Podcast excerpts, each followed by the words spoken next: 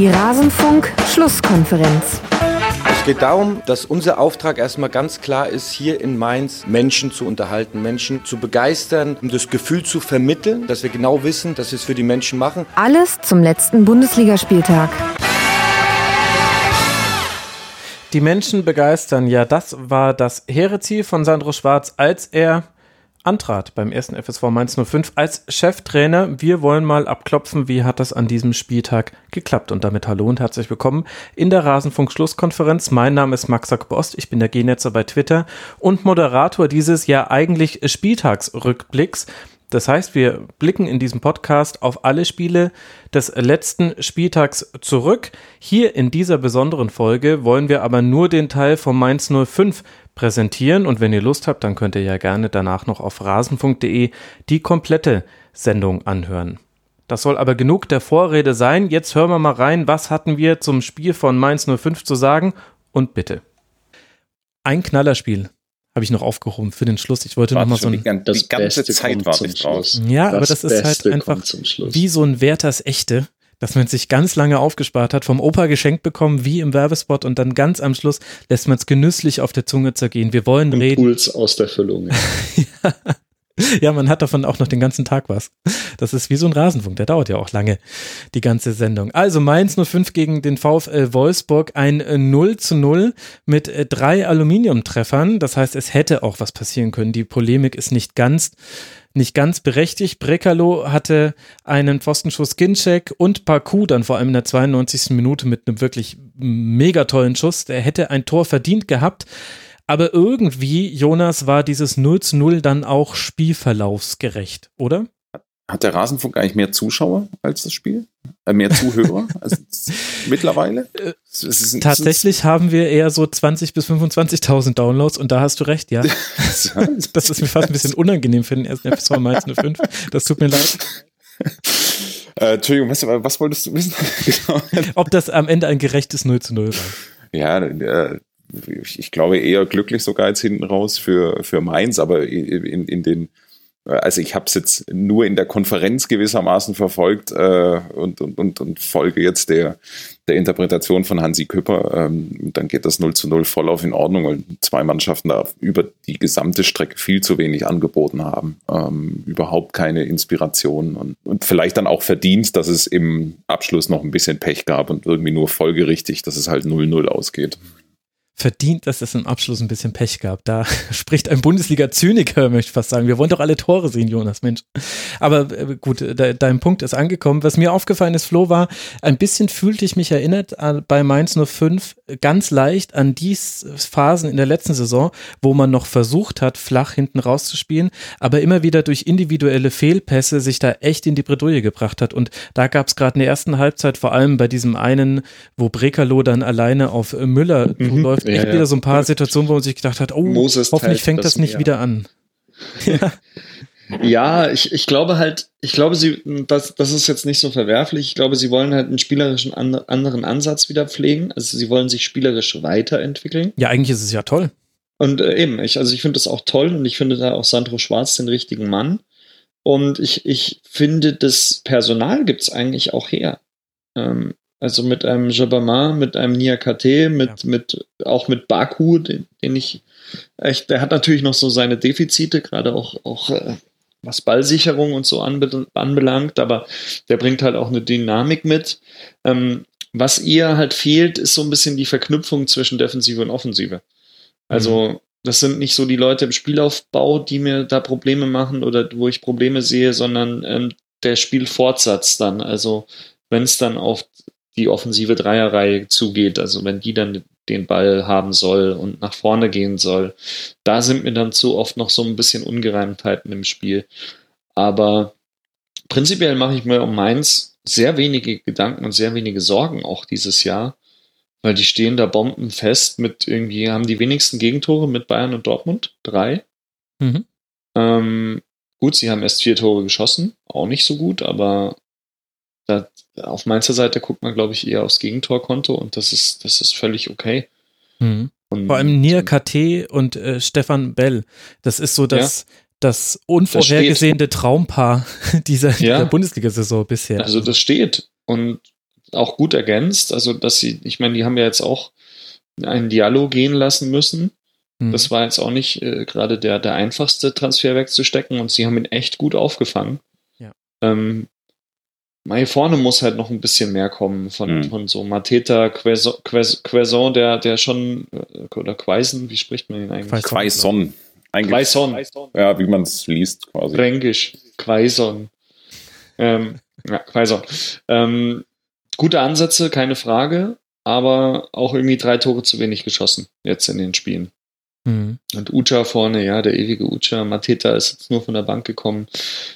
Ja, vorne ja. drin ja alle vier getauscht. Also da hat auch ja. Sandro Schwarz ordentlich rotiert.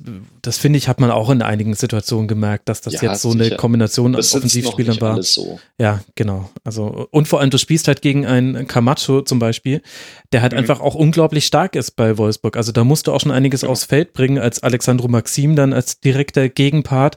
Der hat halt ehrlich gesagt nicht so wahnsinnig viele positive Aktionen gegen Camacho dann gehabt im Spiel. Ja.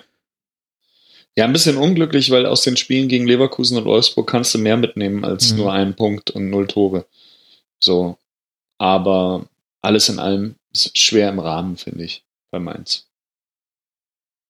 Ich vermute, darauf können wir uns einigen. Bin mal gespannt, wie sich die Brosinski-Verletzung aus, wirken wird. In dem Spiel hat sie sich jetzt nicht negativ ausgewirkt und das ist durchaus gar nicht so selbstverständlich, denn Roussillon war bisher der offensive Antreiber auf der linken Seite bei Wolfsburg, der viele Flanken nach innen schlagen konnte. Das war jetzt hier gegen Mainz 05 nicht der Fall. Also das hat im Vene dann ganz gut gemacht, äh, der Ersatz.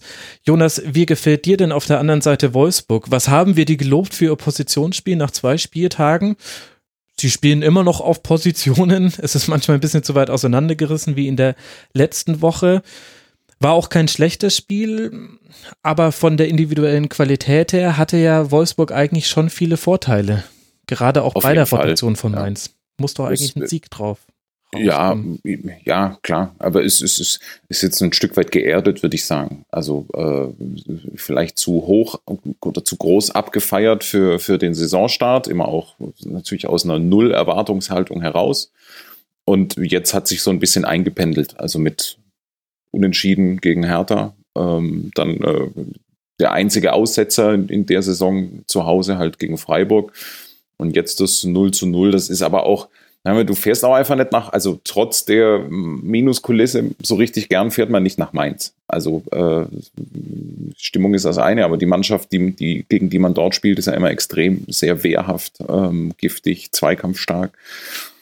Ähm, natürlich wäre das eigentlich so ein, so ein Spiel wie gemalt gewesen, an dem irgendeiner, sagen wir, ich denke da vornehmlich eigentlich an Brekalo, Mhm. Ähm, dann tatsächlich halt mal seine individuelle Klasse durchkriegt und ein fantastisches Tor aus 17 Metern erzielt. Das mhm. wäre eigentlich so genau so ein Abend gewesen. Ähm, war aber halt dann nur der Pfosten. Aber war dann halt nur der Pfosten, ja. Und ich, ich glaube, auf diesen einen Punkt kann man es dann auch reduzieren. Insgesamt sieht Wolfsburg ist, im Großen und Ganzen ist es immer noch absolut in Ordnung, wie Wolfsburg in dieser Saison steht. Ja, also das ist äh, auf einem ganz anderen Niveau als letzte Saison.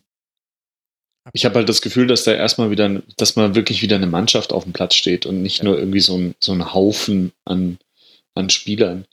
Ähm, ich, sie sind aber, finde ich, auch individuell nicht mehr so gut besetzt wie in den letzten Jahren. Das muss man auch ganz klar sehen. Also ja, aber nur den Namen nach eigentlich. Also ähm, ja, ja, schon, aber wenn man, nicht mehr so die ganz großen Lorbeeren ja. so, ja, und nicht mehr ja, die Titelträger oder ehemaligen Titelträger, aber also Talent ist immer noch ohne Ende da. Aber wenn man sich mal die Mannschaft anschaut, die den DFB-Pokal gewonnen hat vor ein paar Jahren und Vizemeister geworden ist, und dann das schaut man sich den Kader jetzt an, das ist schon ja, brutal der Unterschied. Klar, Peresic und De Bruyne. Aber, aber, aber macht nichts. Ja. Ja, also weil die stehen halt jetzt gut da, wo sie eigentlich auch stehen wollen und wo sie auch hingehören. Ähm, nur, wenn man sich jetzt mal das kommende Programm anschaut, dass, also die, ich, die richtigen Brocken kommen jetzt oder die ähm, Erkenntnis, was kann Wolfsburg dieses Jahr wirklich, äh, wird sich in den nächsten fünf Spielen manifestieren, weil die spielen jetzt gegen Gladbach, dann gegen Werder, dann gegen Bayern, dann in Düsseldorf und dann gegen Dortmund. Also diese fünf Spiele sind quasi jetzt, glaube ich, so die, die Essenz und danach weiß man, wo die Reise hingeht oder eben auch nicht. So. Und das alles jetzt bisher war Vorgeplänkel, war auch nett, aber auch jetzt halt schon mit einer Tendenz leicht nach unten. Mhm. Und deswegen mal gucken, wie das jetzt am Wochenende läuft gegen Gladbach. Ja, das ist eigentlich fast ganz gut zusammen. Ich hätte noch ganz viel zu sagen, aber wir werden auch noch häufig über Wolfsburg äh, sprechen. Und aber ein übergeordneter Punkt, ich finde es interessant, dass Wolfsburg jetzt auch zu den Teams zu gehören scheint, die ein festes System installiert haben. Und dann ist es gar nicht so wichtig, wer da spielt. Also ein Rekbicai gibt sein Startelf-Debüt in diesem Spiel und erfüllt die Rolle genauso, wie sie vorher auch gespielt wurde von den anderen Spielern auf dieser Position. Das, das finde ich interessant. Das hat man nämlich gar nicht bei so vielen Mannschaften. Bei Hoffenheim haben wir es vorhin mal angesprochen. Und dann gibt es noch ein paar, bei denen das ähnlich ist. Aber das, diese, diesen Schritt hätte ich Wolfsburg nicht zugetraut und alles andere gucken wir uns einfach in Ruhe an. Ich finde, das macht ein schönes Schleifchen um diesen Bundesligaspieltag. Bei mir im Hintergrund beginnt schon das, das Geläute, das uns hier zum, zum Outro hin. Ein kleiner Cut und so endet sie unsere Besprechung des Mainz 05 Spiels vom vergangenen Spieltag. Ihr findet die komplette Spieltagsrückschau auf rasenfunk.de. Ihr findet dort auch viele andere Folgen zu zeitlosen Themen wie Doping im Fußball, aber auch den Blick auf internationale Top-Ligen. Ich bin der Genetzer bei Twitter. Freue mich wieder von euch zu hören. Hört mal beim Rasenfunk rein und ansonsten hören wir uns hier wieder nach dem nächsten Spieltag und dem nächsten Spiel der 05er. Bis dahin macht's gut. Ciao.